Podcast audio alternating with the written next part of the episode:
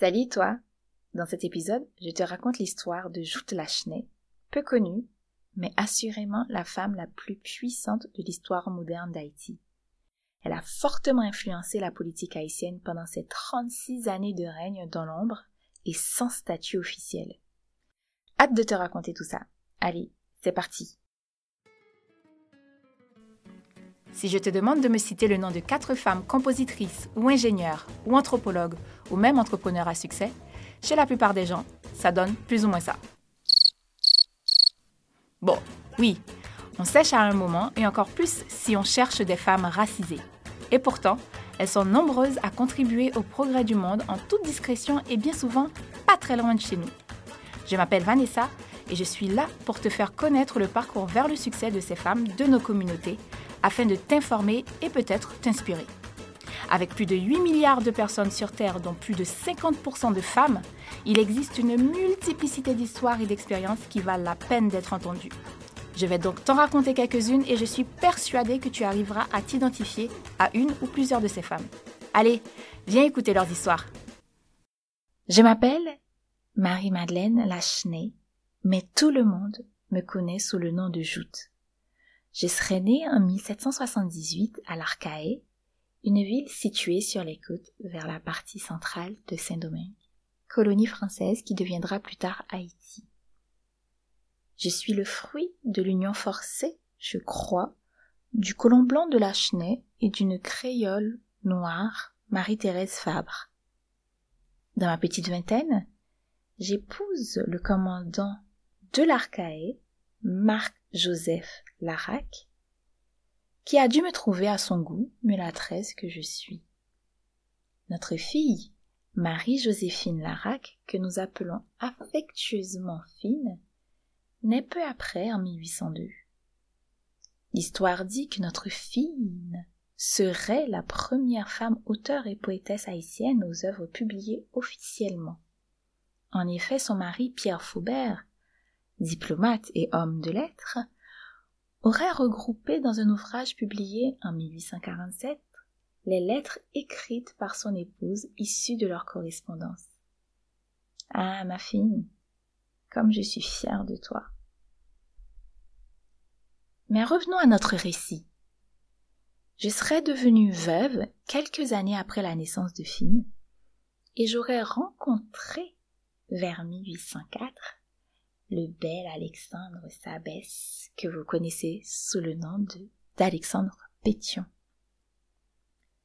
Nous entretenons une liaison régulière et je deviens rapidement sa maîtresse. Je sais que mon Pétion m'a aimé jusqu'à sa mort.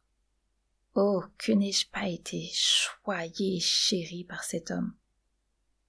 Cependant, à tort ou à raison, il ne m'a jamais épousée. Hmm. Quoi qu'il en soit, en 1805, je donne naissance à Célie, ma première enfant avec Pétion. Après l'assassinat de Dessalines en 1806, organisé par mon homme et plusieurs officiers, Alexandre devient président à vie de la République rétablie après deux ans d'empire dessalinien. Et moi, sa compagne, je dirige le pays avec lui dès 1807. J'ai exercé, je l'avoue, une influence sur la politique de mon pays, dans l'ombre et sans statut officiel reconnu, ce qui, d'une certaine manière, a facilité mes manœuvres. En 1818, je donne naissance à Ercilie, notre seconde fille qu'Alexandre n'aura pas le temps de connaître. Mon compagnon décède en mars 1818 des suites de la fièvre jaune. Selon les dires de certains, mon Alexandre aurait été grandement affaibli par le chagrin que lui a causé mes infidélités. Je fréquentais en effet son officier euh, le plus proche, Jean-Pierre Boyer. Ah, Jean-Pierre, ce garçon si charmant et sensible. Grâce à moi, il monte en grade, car je m'arrange pour écarter un à un les officiers supérieurs pouvant le remplacer ou compromettre son ascension, jusqu'à le placer aux côtés de mon pétion. Oui, Alexandre s'irritait de mon rapprochement visible avec Jean-Pierre, mais j'arrivais à protéger mon favori. Je peux dire que j'ai quand même réussi un coup de maître en installant mon amant comme premier ministre du président et membre à part entière de notre famille, donc successeur désigné de Pétion. Je l'avoue, je ne manque pas de culot. Mais qu'on se le dise, cela ne m'a pas desservi, bien au contraire.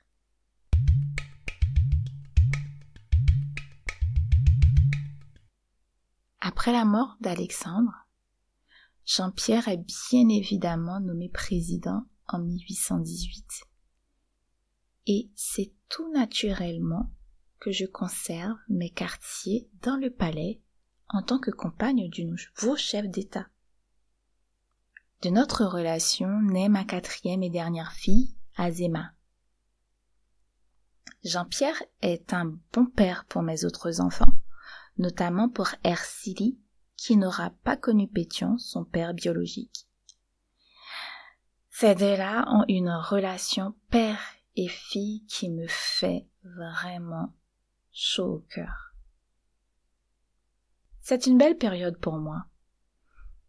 En dehors de me, de consacrer mon temps à ma famille et à des mondanités plutôt coûteuses, je continue d'influencer les décisions politiques du pays en veillant à conseiller mon conjoint et en tirant quelques ficelles.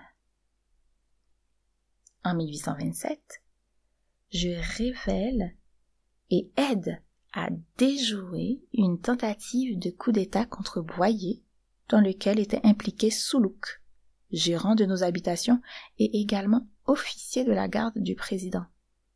En plus, j'obtiens encore de Jean-Pierre la faveur que Soulouk ne soit ni interpellé, ni inquiété, alors que, quelques jours plus tard, les autres participants au complot qui avaient été arrêtés ont payé cet acte de leur vie. En 1835, Boyer obtient de la France la levée de sanctions contre Haïti à la suite de l'indépendance du pays en 1804 et, plus important, il obtient la renonciation à tous les droits et prétentions de la France sur son ancienne colonie, moyennant le paiement d'une somme exorbitante devant compenser les anciens colons. Pour résumer cette affaire, les anciens esclaves doivent payer aux anciens maîtres des dommages et intérêts pour les prétendus préjudices subis par ces anciens maîtres. Oui, oui, c'est une absurdité acceptée par Boyer pour avoir la paix, mais une fausse paix payée au prix fort pour nous punir assurément de notre impudence.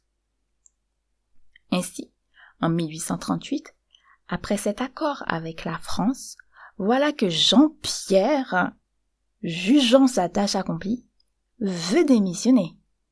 Non mais quelle idée grotesque.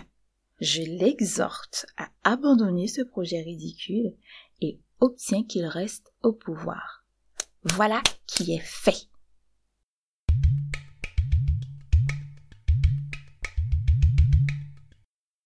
La colère gronde au sein du peuple, notamment dans la partie espagnole de l'île occupée par les troupes de Jean-Pierre depuis 1822.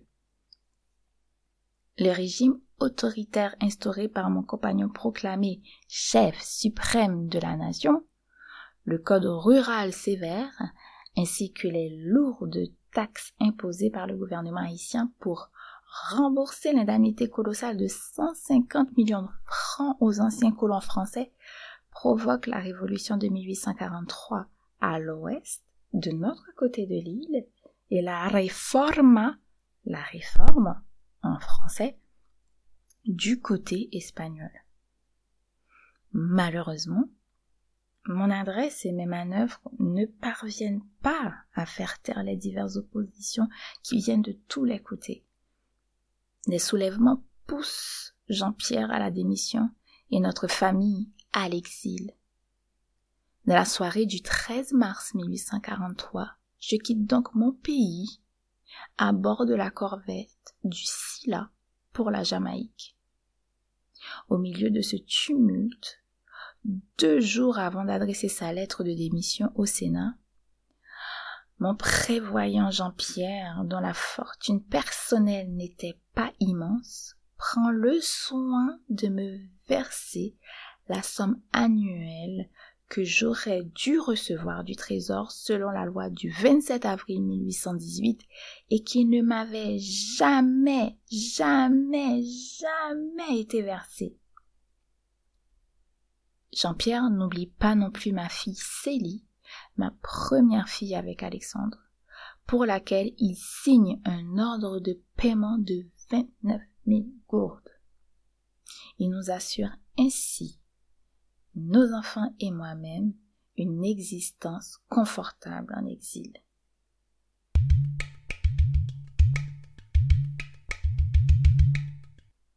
Après plus de 30 ans d'une vie riche de règne, de puissance et de faste, j'ai vu évidemment très mal cet exil contraint et douloureux. Je m'éteins rapidement de chagrin, sûrement et peut-être d'ennui et de désillusion, le 22 juillet 1843, à Kingston, quatre mois seulement après notre arrivée en Jamaïque. On dit que mon Jean-Pierre m'aurait enfin épousé avant ma mort. Eh bien, à la bonne heure. J'espère bien. Après toutes ces années à ses côtés et tout ce que j'ai fait pour lui, ce serait bien la moindre des choses.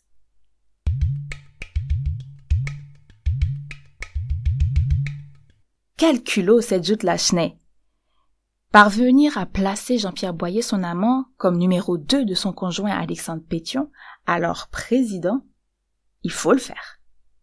Et c'est bien grâce à elle que Boyer devient président à la mort de Pétion. Et c'est encore elle qui persuade Boyer de rester chef d'État alors qu'il voulait démissionner en 1838.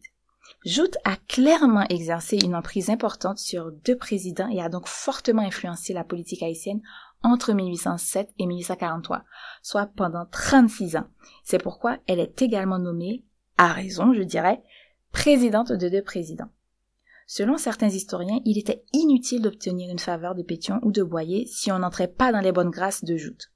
Elle est sans conteste la femme la plus puissante de l'histoire de la République d'Haïti et ceci largement avant l'instauration du vote des femmes. On note aussi que Joute n'a pas eu le statut officiel d'épouse de chef d'État. Il est dit que le concubinage avait à cette époque le vent en poupe, à l'inverse du mariage, considéré comme désuet et, tenez-vous bien, anti-révolutionnaire. Un héritage, semble-t-il, de la Révolution française qui aurait perduré dans la société haïtienne au XIXe siècle. Malgré sa toute-puissance, Joute n'a pas fait l'objet de biographies détaillées qui auraient pu nous apprendre davantage de cette femme exceptionnelle dont on connaît si peu la vie finalement, en dehors de ses liens avec son premier mari, le colon Larac, puis ses deux autres conjoints, Pétion, puis Boyer. Mais moi, j'imagine Joute intelligente et charismatique, belle, élégante, habile et ambitieuse, tenace et intransigeante, séductrice et intrigante, et bien sûr, audacieuse et culottée. J'ajouterai forte parce qu'il en faut de la force mentale pour accomplir ce qu'elle a fait et accepter de demeurer dans l'ombre sans statut et reconnaissance officielle. Tu es arrivé à la fin de cet épisode. Bravo et merci pour ton écoute. J'espère que ce parcours de femme, à défaut de t'inspirer, t'aura été instructif. Tu l'auras compris, ce podcast est un moyen de mettre en lumière les femmes et leur cheminement vers la réussite afin de diversifier nos modèles et que toi, comme moi, on arrive enfin à nommer au moins quatre femmes référentes dans n'importe quel domaine d'activité sans se creuser les méninges ou aller sur Internet. Alors, soutiens-nous les femmes en t'abonnant, en partageant cet épisode, en le likant ou en le commentant. Moi, je te retrouve avec plaisir dans un prochain épisode de Nous les femmes.